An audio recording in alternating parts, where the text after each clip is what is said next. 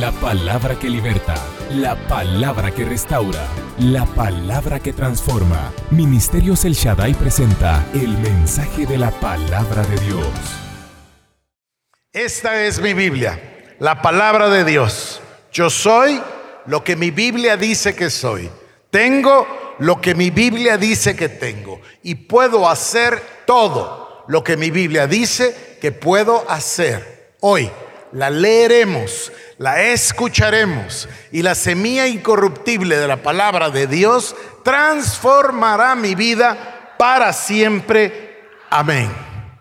Voy a pedirles hoy que abramos la palabra en tres pasajes. La primera escritura a la que iremos se encuentra en la segunda carta de Timoteo, o la segunda carta de Pablo a Timoteo, en el capítulo 3 del versículo 14 al versículo número 17. La segunda se encuentra en el Salmo 33, versículo 6. Y la última se encuentra en segunda carta del apóstol Pedro, capítulo número 1, versículos 20 y 21. La reforma protestante no es un proceso que se dio en un abrir y cerrar de ojos. La reforma protestante tiene, diría yo, esta es mi opinión, tres partes. Se dividió, número uno, los llamados precursores de la reforma. Hombres y mujeres de Dios que vieron la necesidad de una reforma en la iglesia. Básicamente, vieron la necesidad del retorno de la iglesia hacia la escritura. La iglesia se había alejado del Evangelio y de la práctica del Evangelio. Entonces estos reformadores lo vieron, lo notaron y comenzaron a esgrimir argumentos con el objetivo de retornar a la pureza de la palabra de Dios. Ahí nosotros tenemos hombres formidables, quizás el más grande de ellos es John Wycliffe. John Wycliffe en Inglaterra fue un adelantado a su tiempo por siglos, porque él quería la reforma de la iglesia. Influye a Juan Hus en Bohemia, en lo que ahora es la ciudad de Praga, en la República Checa, y Hus es otro de los grandes precursores de la reforma. Si nosotros habláramos de los más importantes, tendríamos que mencionar a ellos dos, pero no van a creer ustedes que solo eran ellos dos. No hubiese sido mucho de Juan Hus sin la ayuda de Jerome o Jerónimo, su amigo, a quien comisionó para ir a conseguir los um, libros y los tratados y los escritos de Wycliffe que ya estaban prohibidos en Inglaterra. Hay no solo hombres, sino mujeres extraordinarias también en el tema de los precursores de la reforma. Ahora, la segunda parte, digamos, si la primera decimos son los pre reformadores, los que prepararon el camino, los precursores de la reforma. El segundo grupo entonces está formado por los reformadores. Aquí también hay tres figuras sobresalientes. El primero, por supuesto, es Martín Lutero.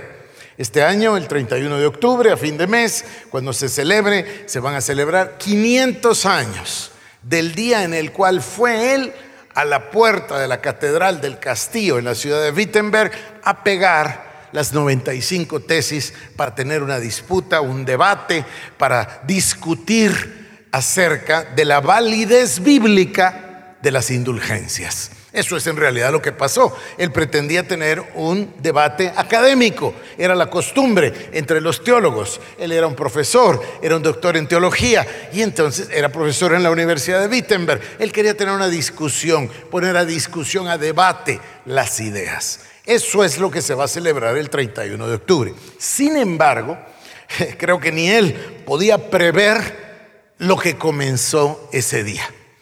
Y luego les hablaré yo de otra fecha importantísima, en 1521, en la Dieta de Worms, donde en realidad es el momento cumbre de la reforma, en el sentido meramente de Lutero.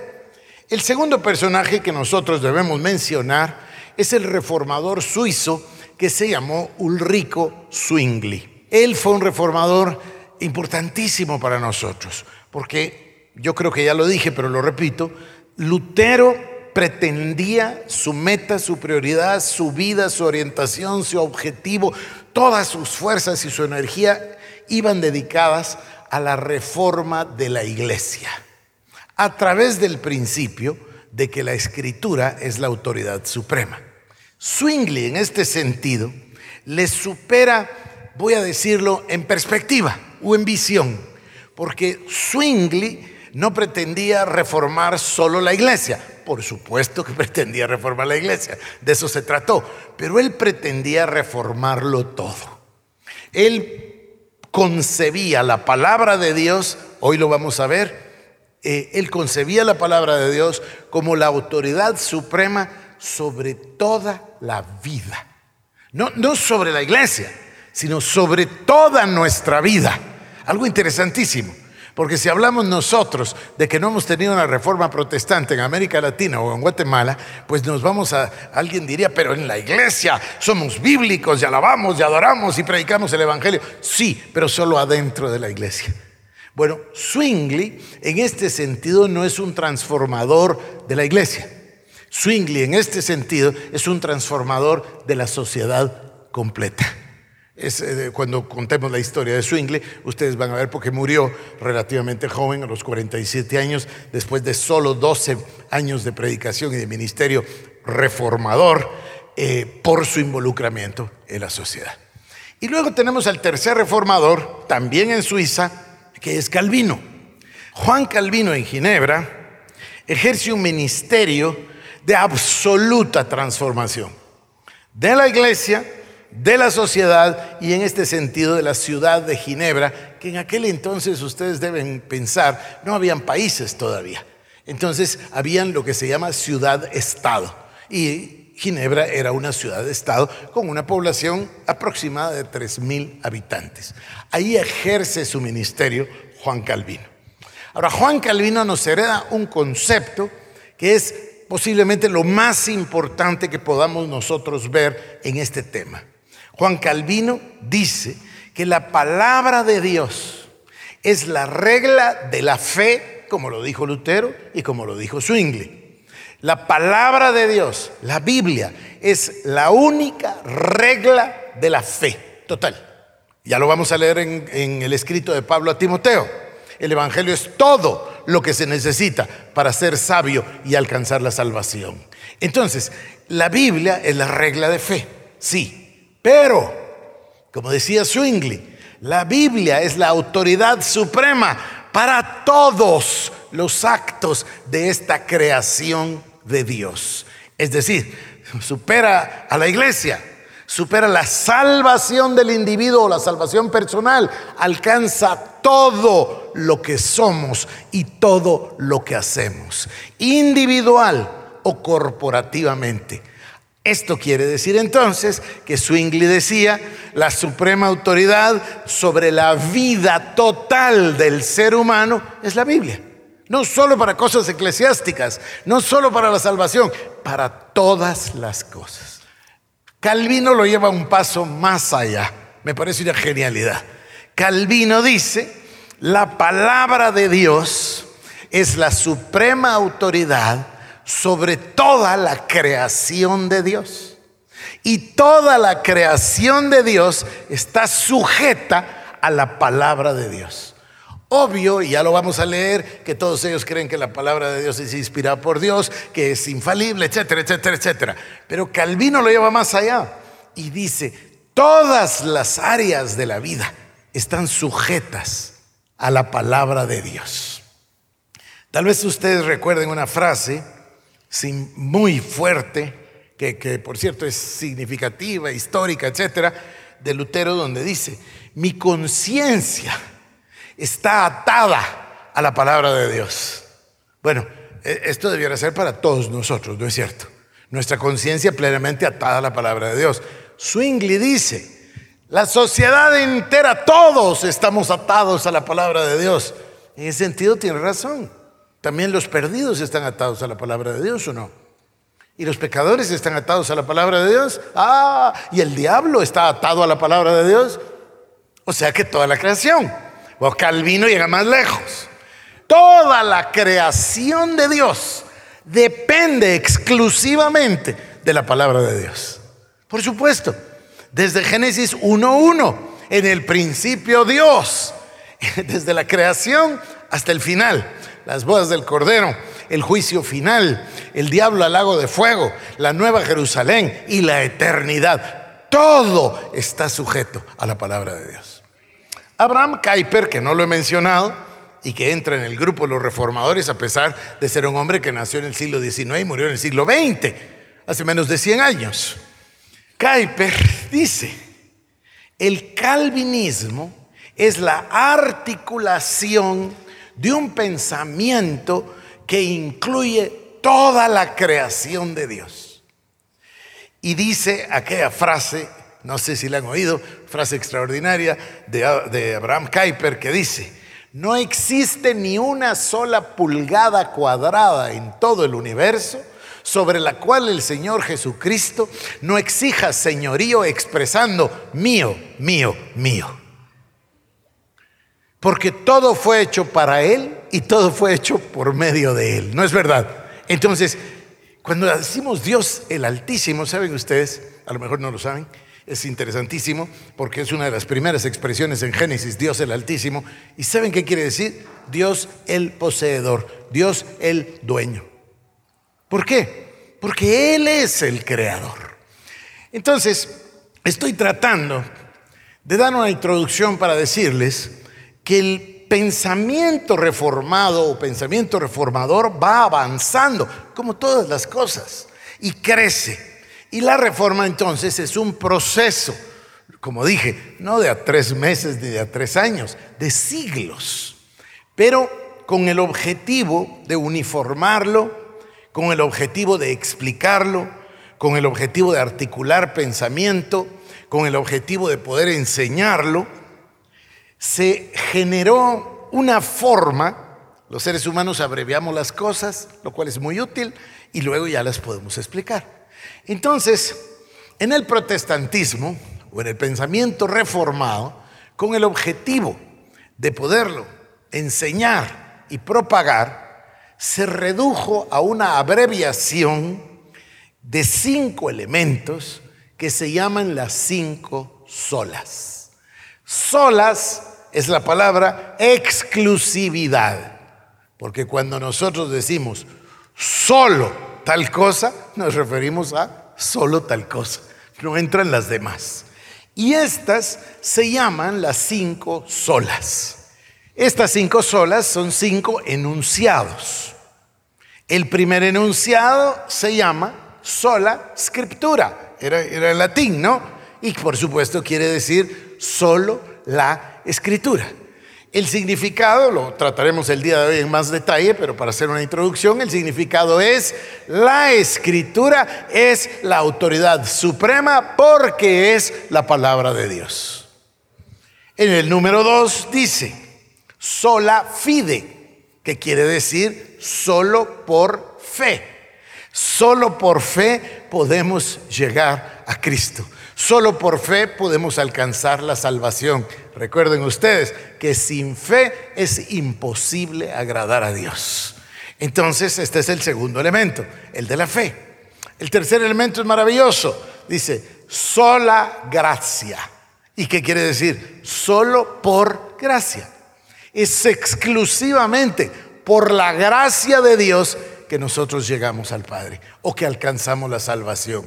O como dice el Señor, no es que ustedes me amaron, es que yo les amé de primero. Dios Todopoderoso nos escogió. Dios nos predestinó. Dios nos llamó. Dios nos salvó. Recuerdan ustedes que lo hemos estudiado en detalle. Pero el elemento aquí es, gracia quiere decir favor inmerecido. No es porque lo merecíamos. No es por obras. No es porque nosotros aplicamos la fe no, no, no, no, no. Es solo por la gracia de Dios, que se apiadó, tuvo misericordia y nos amó.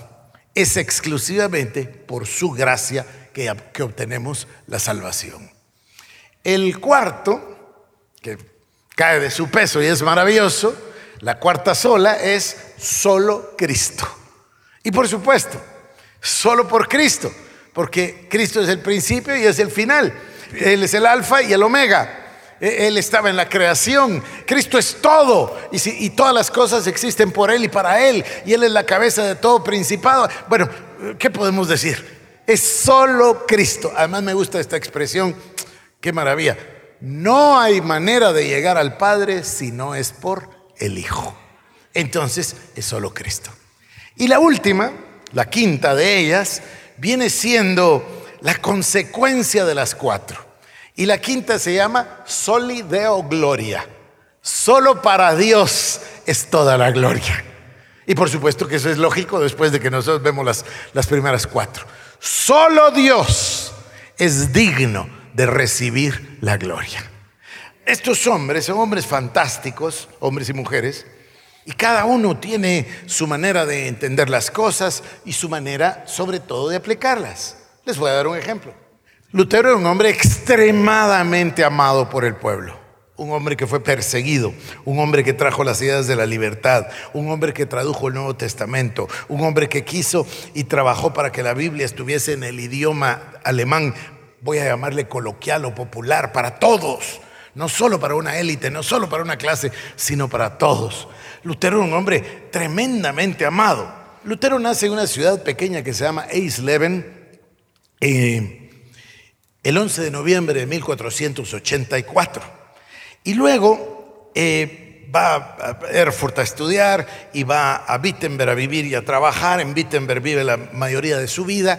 Y un día es llamado, a los 63 años de edad, es llamado para, para que venga a ayudar porque hay un conflicto. Y el conflicto se da entre unas personas justo en la ciudad de Eisleben. Entonces él hace el comentario y dice que de todos los lugares a donde ir, qué mejor que ir a Sleven, que es su ciudad tan querida, la ciudad donde nació. Y entonces se va y en la noche enferma y está en la casa de un doctor que se llama Jonas. Yo no sé si es doctor en teología o doctor en medicina, no lo sé, pero tengo grabado que en la casa de la muerte de Lutero hay en la pared una lectura donde dice, doctor Jonás, doctor Jonás, el pecho me oprime tanto, creo que mi cuerpo se quedará en Eisleben y ahí muere la madrugada del día siguiente del corazón. Bueno, llevan el cuerpo de Lutero de Eisleben a, a Wittenberg, es una cosa, una ceremonia inmensa, con mucho dolor, con llanto, etcétera, etcétera, etcétera, y todavía le hacen una máscara mortuoria en la cara y en las manos, y todavía guardan la máscara no está al público, pero todavía está en la iglesia de Wittenberg, la máscara y el molde de las manos. Calvino está totalmente al día de las cinco solas, por supuesto, y piensa que la gloria es solo para Dios. Entonces Calvino, que era un hombre de una salud frágil, dice a la gente, cuando siente que va a irse, que tiene un requisito. El requisito es que lo entierren en algún lugar escondido y no pongan nunca una lápida para que nadie se acuerde de él, porque para Dios es toda la gloria. son cosas extraordinarias. A mí me gustan mucho las anécdotas. Espero que les gusten a ustedes. Bueno, número uno entonces, sola escritura. Número dos, solo por fe. Número tres, solo por gracia. Número cuatro, solo Cristo. Y número cinco, para Dios, toda la gloria. El día de hoy vamos a dar inicio entonces a esta serie que pretendemos toque nuestros corazones. Y voy a hacerlo describiendo para ustedes este elemento que tiene tal importancia y que se llama sola escritura. Así que acompáñenme por favor a la segunda carta de Timoteo en el capítulo 3. Este es el pasaje en el cual nos vamos a basar. Dice así, estoy segunda de Timoteo 3:14. Dice así, tú sin embargo, recuerden que Pablo le está escribiendo a Timoteo, tú sin embargo, si, si me permiten añado, Tú, sin embargo, Timoteo, persiste en las cosas que has aprendido y de las cuales te convenciste sabiendo de quiénes las has aprendido y que desde la niñez has sabido las sagradas escrituras, las cuales te pueden dar la sabiduría que lleva a la salvación mediante la fe en Cristo Jesús. Toda escritura es inspirada por Dios y útil para enseñar para reprender, para corregir, para instruir en justicia, a fin de que el hombre de Dios sea perfecto, equipado para toda buena obra. Cuando nosotros hablamos de este concepto de la escritura, vamos a entender que el pensamiento reformado extrae esta verdad, la convierte en un pilar fundamental de su credo.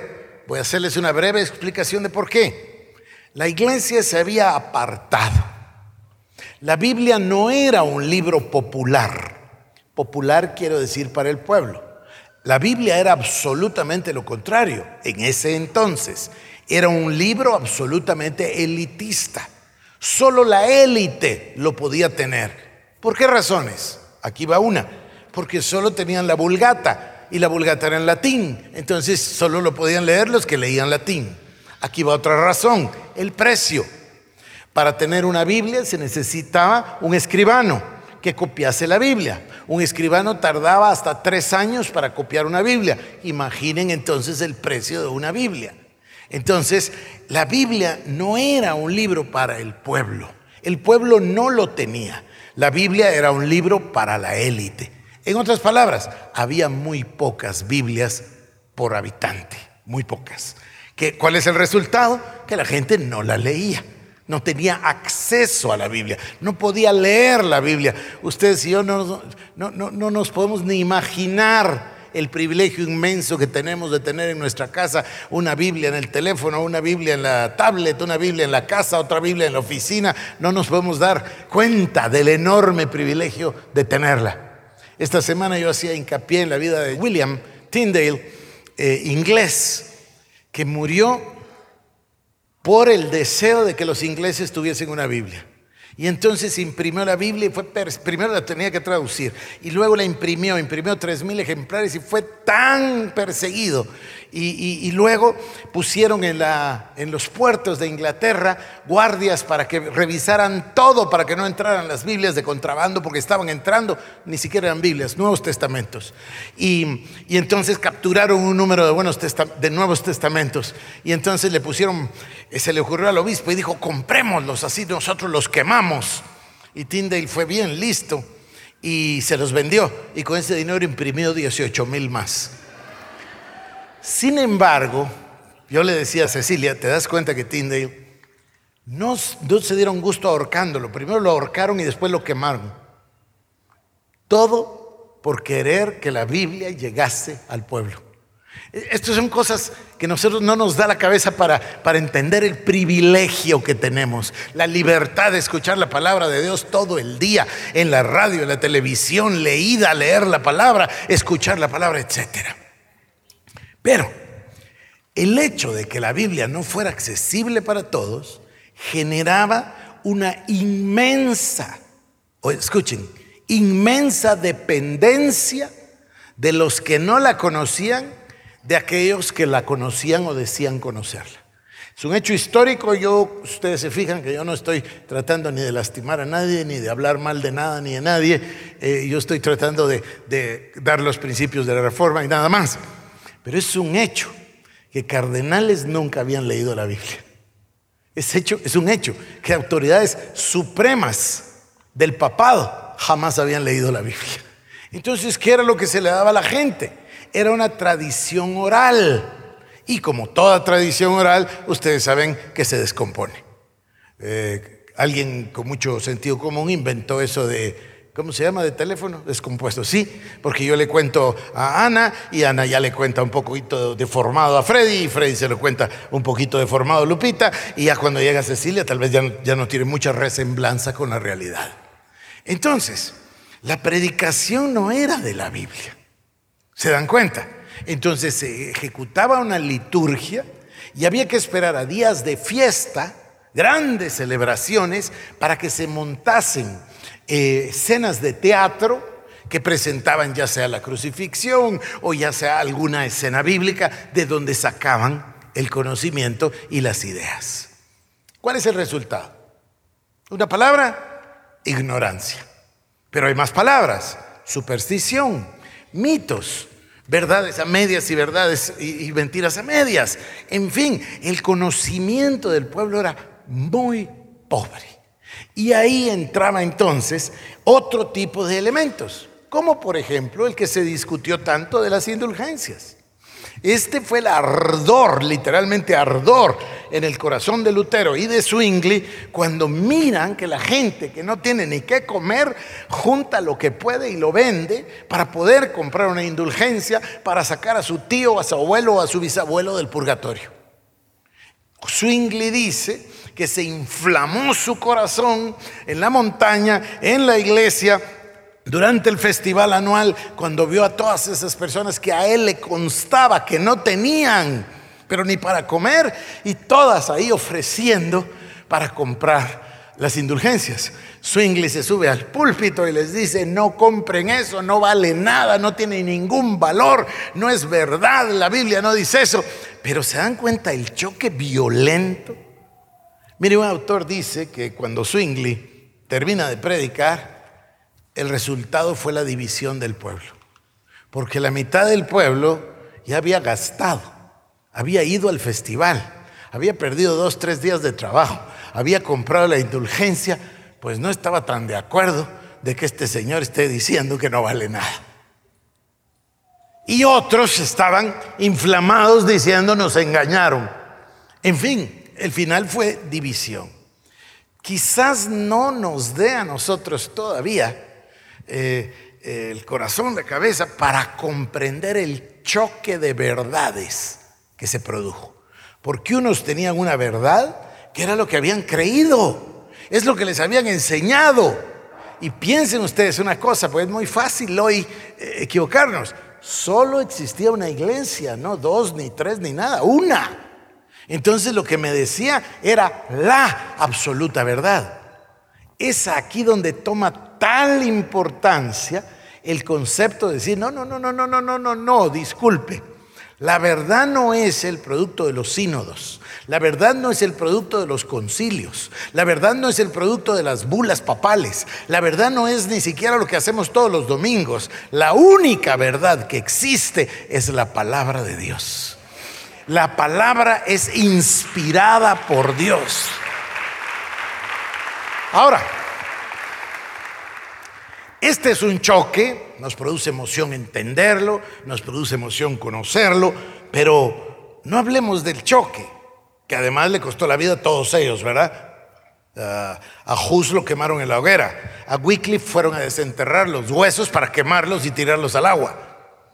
O sea, eh, eh, a ellos les costó la vida, acabo de hablarles de Tyndale. Em, no quiero hablar del conflicto. Creo que ya nos lo imaginamos. Lo que quiero hablar es de la reacción o de la consecuencia. De eso quiero hablar, de qué pasa después. En la vida de Lutero hay tres o cuatro momentos que son verdaderamente álgidos.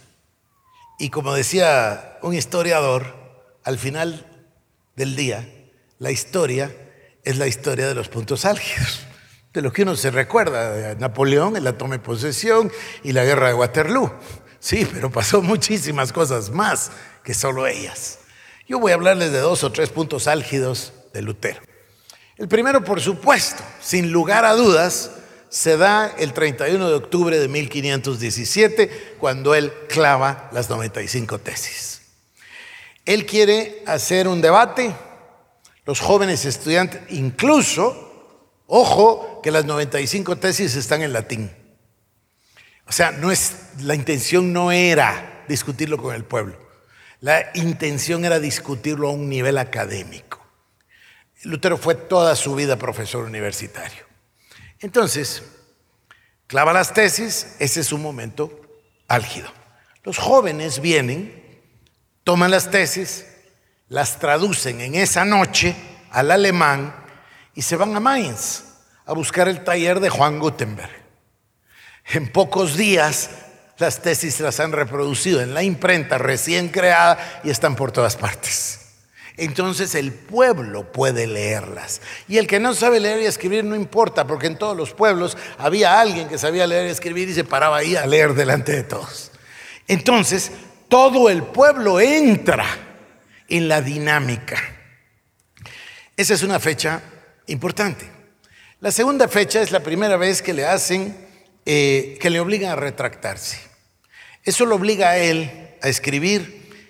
Eh, dice mi papá, o decía mi papá, y, y, mi papá tendría como 100 años hoy, y me solía decir, mi hijo, los días eran más largos cuando yo era patojo. Así solía decirme. Tiene toda la razón porque el libro de Daniel dice que los días se acortarán. Bueno, los días deben haber sido bastante largos porque Lutero escribió más de 60 mil páginas. 60 mil, miren su Biblia cuántas tiene y me dicen que es escribir 60 mil páginas. Eso escribió Lutero. Y Wycliffe fue más prolífico que Lutero, así que imagínense ustedes.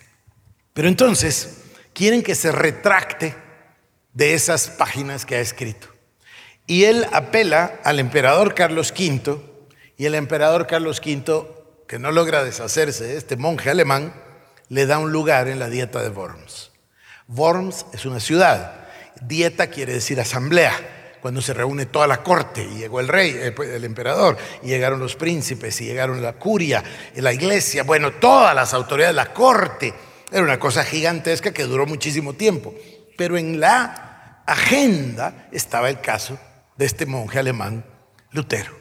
Entonces, en 1521, en la dieta de Worms, es donde se produce este momento, momento extraordinario, en el cual se reúne el pasado, toda la tradición, la corte, la iglesia, todo el pasado y la modernidad.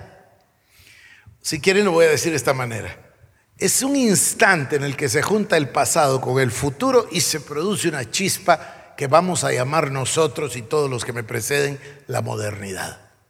Crece o sale o brota o nace un nuevo mundo completamente distinto.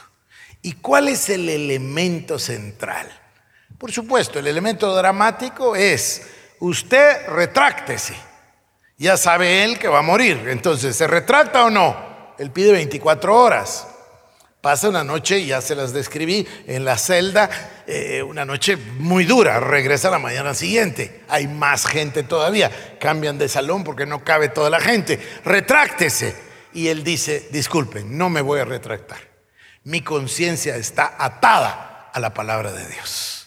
Y si ustedes no me demuestran por la palabra de Dios mis errores, yo no estoy sujeto ni a lo que dicen los papas ni a lo que dicen los concilios, porque es comprobado y comprobable que se contradicen entre sí. Por tanto, mi alma está, mi conciencia, dice, está atada exclusivamente a la palabra de Dios y me es imposible retractarme. Que Dios me ayude. Y por supuesto, en ese instante se, compra él para sí mismo una condena y lo nombra hereje, y hablaremos de eso. Pero lo que sucede ese día es, y Cecilia y yo tenemos la, dicha de haber estado hace unos días en Worms, parados ahí en ese campo donde se dio la dieta y donde él mantuvo sola escritura. Me van a quemar. Él tenía certeza de que lo iban a quemar como a Juan Hus. De hecho, uno de los artículos en contra de él, el número 23, era si él creía en los, escritos de Juan Hus y querían que se retractara de creer en los escritos de Juan Hus. Bueno, él creía que lo iban a quemar y fue directo a la dieta sabiendo que iba directo a la muerte. Pero dice, mi conciencia está atada a la palabra de Dios y me resulta imposible retractarme. Así que Dios me ayude.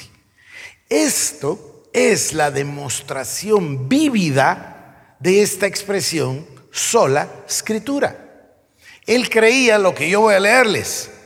Él creía verdaderamente que, y estoy en el, en el, en el versículo número 15, desde niño has sabido las sagradas escrituras. Esto es una cosa tremenda, porque en el griego sagradas escrituras, sagrado viene de la misma palabra que quiere decir templo. O sea, es, es algo sagrado algo que le pertenece a Dios. Y escrituras es la palabra letras, porque creían dos cosas. Uno, que la escritura es inspirada por Dios. Dos, que las letras mismas son inspiradas por Dios. ¿De dónde sacaron eso? De que Jesús dijo ni una jota, ni una tilde de la palabra. ¿Se recuerdan ustedes? Entonces ellos dicen, mire, aún las jotas y aún las tildes, nuestro Señor Jesucristo dice que son inspiradas por Dios. Ahora, esto es un cambio dramático en ese entonces. Dramático porque la gente no conocía las Sagradas Escrituras, la gente no había leído las Sagradas Escrituras, no tenía amor por las Sagradas Escrituras, no tenía acceso a las Sagradas Escrituras. Pero queridos hermanos, este es el momento cumbre hoy. Nosotros sí tenemos. Nosotros sí tenemos. Y pienso que no hemos llegado todavía a entender el principio de que la escritura gobierna nuestra vida, no solo nuestra salvación, sino la vida entera de la creación. En otras palabras, la Biblia, la palabra de Dios, leída, meditada y actuada por nosotros, tiene sin duda el poder de transformar nuestras vidas y toda la sociedad. Concluyo de mi problema de tantos años. Si nosotros tenemos tantos cristianos en el país y no hemos cambiado el país, es porque nunca hemos entendido el principio de la sola escritura. Porque si la sola escritura gobernara todas, todas, todas nuestras acciones, entonces habría un cambio dramático en la sociedad, como lo hubo en esa sociedad. La gente comenzó a vivir la Biblia, pero me estoy adelantando a mí mismo, espero que ustedes tengan tiempo el día de hoy. Dice entonces, desde la niñez has sabido las sagradas escrituras, las cuales te pueden dar la sabiduría que lleva a la salvación mediante la fe en Cristo. Palabras de Calvino. Calvino decía, la escritura es la regla de fe. Por supuesto, solo la escritura es la que nos puede dar la sabiduría para llegar a la salvación por medio de la fe en Cristo Jesús. Lo voy a decir en negativo. Nada fuera de las escrituras nos puede llevar a la salvación que es en Cristo Jesús. Entonces, podrán ser cosas agradables, podrán ser cosas como quieran, pero miren, nada tiene el valor de la escritura para darnos sabiduría, para alcanzar la salvación por la fe en Cristo Jesús. Nada es nada. ¿O no dice el libro de Apocalipsis? que no vaya a ser que alguien le añada a la revelación de Dios y sea anatema y sea maldición. Entonces, el amor a la pureza de la Biblia, el amor a la pureza de la escritura. Miren, yo entiendo que a la gente le gustan mucho las prédicas. Yo comprendo que a la gente le gusta poner la televisión o poner el radio. Pero yo creo que el fondo del asunto es leer y escudriñar la palabra de Dios. Porque yo he estado ahí sentado, donde están ustedes, y he escuchado aquí parado, donde estoy yo, a algunas personas decir unas tonteras monumentales y a todos los demás decir amén. Cada uno de nosotros tenemos la obligación de escudriñar la Biblia por nosotros mismos. Esa es la gran riqueza de la reforma. Decía Tyndale, Prefiero darle un Nuevo Testamento a un campesino que ara la tierra y vas a ver más que un predicador que nunca la ha leído. Pues se cae de lo claro, no es cierto. Así es. Entonces, la única manera que voy a obtener la sabiduría para obtener la salvación a través de la fe en Jesucristo es si yo conozco la palabra de Dios, la Biblia. Sigamos. Dice entonces, Tú, sin embargo, persiste en las cosas que has aprendido y de las cuales te convenciste sabiendo de quiénes las has aprendido. Y que desde la niñez has sabido las sagradas escrituras, las cuales te pueden dar la sabiduría que lleva a la salvación mediante la fe en Cristo Jesús. Y ahora el versículo 16. Toda escritura es inspirada por Dios y útil para enseñar, para reprender, para corregir para instruir en justicia. Quedémonos con la primera frase. Toda la escritura es inspirada por Dios. Lutero tenía una manera de hablar de este tema Y es que Lutero decía, Lutero era un hombre muy musical, yo no sé si saben que fue un gran compositor. O sea, era un hombre con, oído, con talento musical, apreciaba la música. Entonces hablaba, ¿saben por qué tenemos tanto de Lutero? Este detalle también es muy lindo. Lutero tenía una mesita, ahí está en su casa, y unos uh, sillones, y entonces después de las cenas tenían la plática de la sobremesa. Imagínense esas pláticas, ¿verdad? Entonces hay muchísimo que se sabe de Lutero porque había quien tomaba nota de las pláticas de la sobremesa. Pero Lutero solía pensar que era una de las grandes maravillas de la creación de Dios que el hombre pudiese con el aliento, la lengua y ciertos movimientos de la garganta generar música o palabras. Y le maravillaba que las aves de todos los tamaños y los animales de toda clase, todos tienen una voz diferente. Y entonces él pensaba en esto y decía, Dios también tiene su voz. Y cuando Dios habla, compone con la lengua, con la garganta, pero sobre todo con el aliento. Porque si no hay aliento, no salen palabras. El aliento es el que da vida. Eso lo sabemos por la palabra. Nos lo enseña el Nuevo Testamento, nos lo enseña el Antiguo Testamento. Eh, eso lo sabemos nosotros. Pero entonces él decía, Dios creó todas las cosas con el aliento de su boca, porque la expresión dice, y Dios dijo, sea la luz. Y Dios dijo. Y entonces Dios conformaba las palabras. aquí hay algo más maravilloso. Eh, Génesis 1.1, primera de Juan 1.1. ¿Y qué es lo que Dios hablaba cuando salía el aliento? El verbo. Y el verbo es Cristo. Y el aliento es el Espíritu Santo. O sea, cada vez que Dios habla, está la Trinidad ahí presente. El aliento es el Espíritu Santo. Entonces, es la misma palabra. Dice de alguien que fallece. ¿Qué dice el doctor? Expiró. ¿Qué otro sinónimo usa? Entregó el aliento. Ya no hay más aliento, ya no hay más vida. ¿Es cierto o no? Bueno, la palabra de Dios es inspirada por Dios. Tiene el soplo, tiene el hálito, tiene el aliento, tiene el Espíritu Santo, la palabra de Dios. La palabra de Dios está viva y toda la palabra es inspirada por Dios.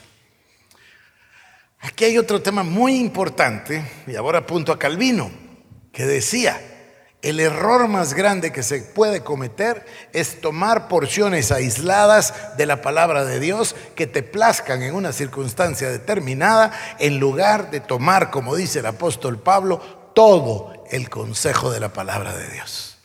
Y aquí creo que hay un argumento muy valioso, muy valedero, en una razón de por qué nosotros no somos todavía reformados porque se escucha la predicación de lo que se quiere escuchar. No se escucha la predicación de todo el consejo, ni se escucha la predicación de lo que no se quiere escuchar. Y aquí creo que puede radicar la semilla que pueda traernos la verdadera transformación que tanto hemos anhelado y por la que hemos orado ya 20 o 30 años en esta iglesia si nosotros venimos a un punto, como hizo Swingley. Nosotros no pensamos de los reformadores como padres o como frailes o como monjes, pero ustedes tienen que colocarse eh, eh, y entender que en 1500 no había otra cosa, o sea, todos habían sido ordenados. Eh, Lutero fue ordenado y al ser ordenado ya se le permite dar la misa. Era un fraile agustino o agustiniano, como lo quieran decir y Swingley también era un padre, todos.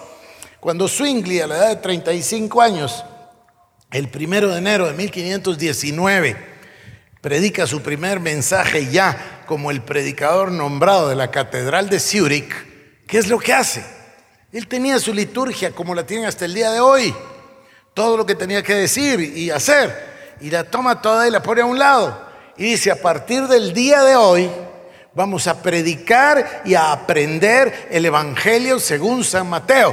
Así que vamos a comenzar en el capítulo 1 y en el versículo número 1. Y si ustedes piensan en la obra hoy que pueden ir a una librería a comprar de Martín Lutero o de Calvino, se van a encontrar que lo que hay es los comentarios de la Biblia. Están uno por uno, verso por verso, libro por libro. Es la única manera de predicar todo el consejo de la palabra de Dios. Y esto lo hacían, eh, eh, algunos de ellos predicaban hasta dos y tres veces diarias, para que el pueblo pudiese aprender la palabra de Dios. Vamos a seguir. Toda palabra es inspirada por Dios. Yo espero que ustedes se vayan a su casa pensando en las letras sagradas hasta la J y la tilde, que se vayan pensando que la palabra es inspirada por Dios, que se vayan pensando que hoy en la tarde y hoy en la noche quieren devorar los evangelios de Jesucristo y que todos los días de su vida no pueden vivir sin el pan de la palabra de Dios.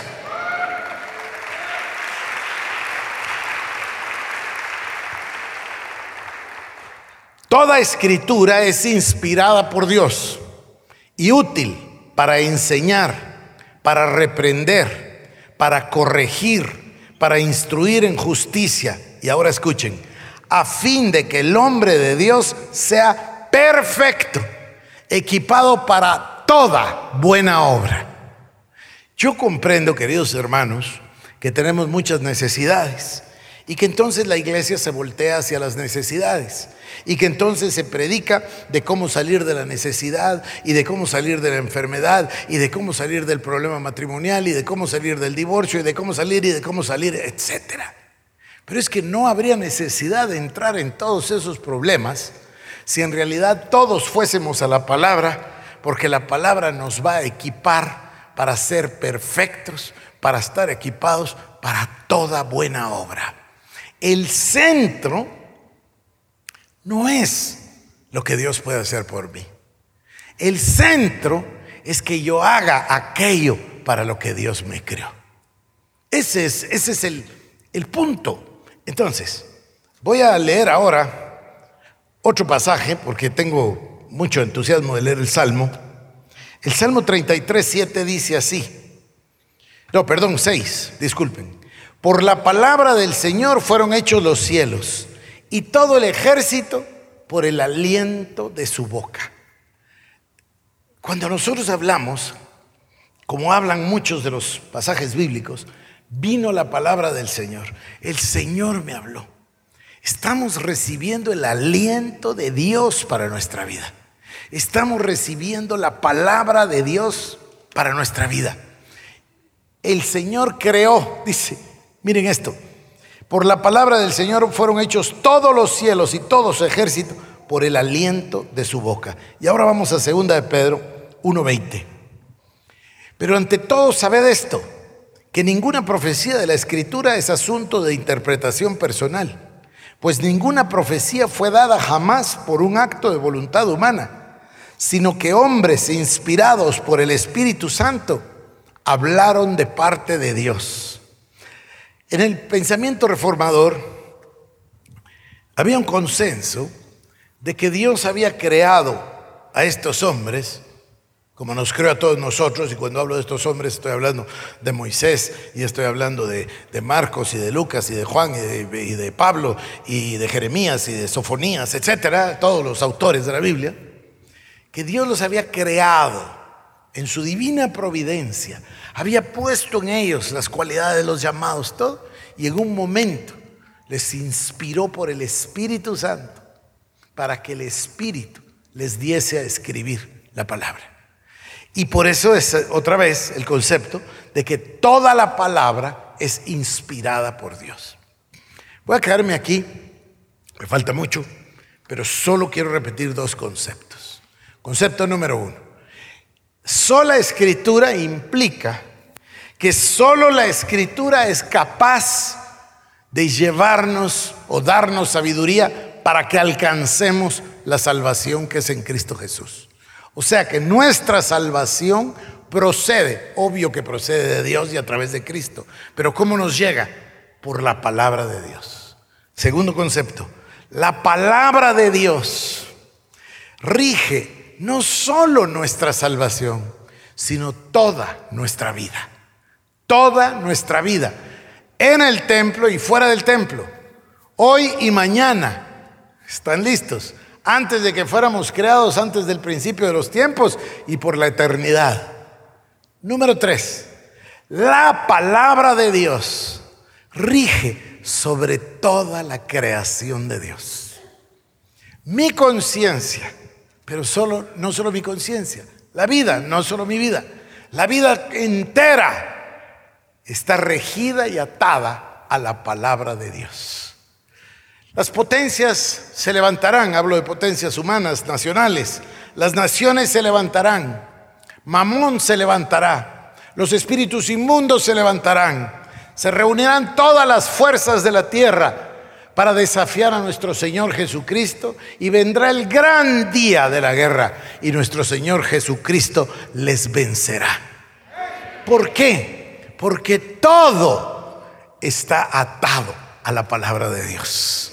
Si la palabra de Dios lo dice, así es. Ahora, ¿cuál es la batalla diaria? La batalla diaria la describía el otro día como el vuelo de un avión o el rumbo de un barco. Usted pone su rumbo, va para allá, pero el aire, el viento, las condiciones atmosféricas lo empujan. Igual es con el agua, la corriente, el viento lo empuja. ¿Cuál es el trabajo del conductor? Ir retomando el rumbo, corrigiendo el rumbo todo el tiempo. La sociedad nos empuja. Hay de todo. Hoy leí un artículo en la mañana que dice que el 68% de los creyentes son adictos a la pornografía. No, sé de dónde sacan los números. Quisiera profundizar, pero lo leí hoy en la mañana en una revista cristiana que recibo. Entonces nos ataca. Aquí viene otro.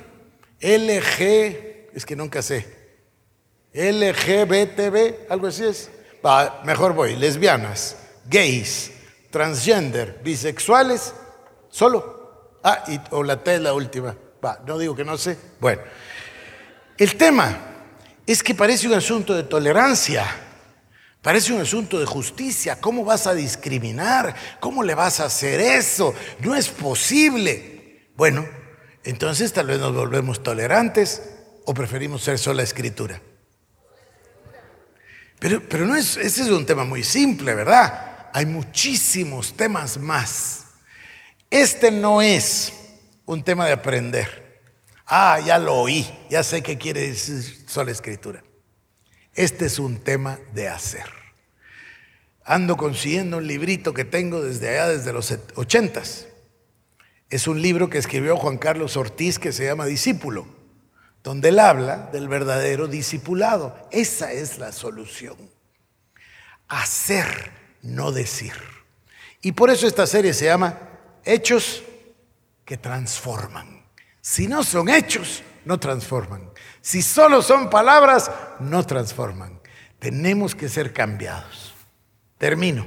Tengo certeza en mi corazón de que Dios nos está dando una semilla aquí que dice que podemos cambiar nuestra vida, nuestro futuro, nuestra sociedad y nuestra nación.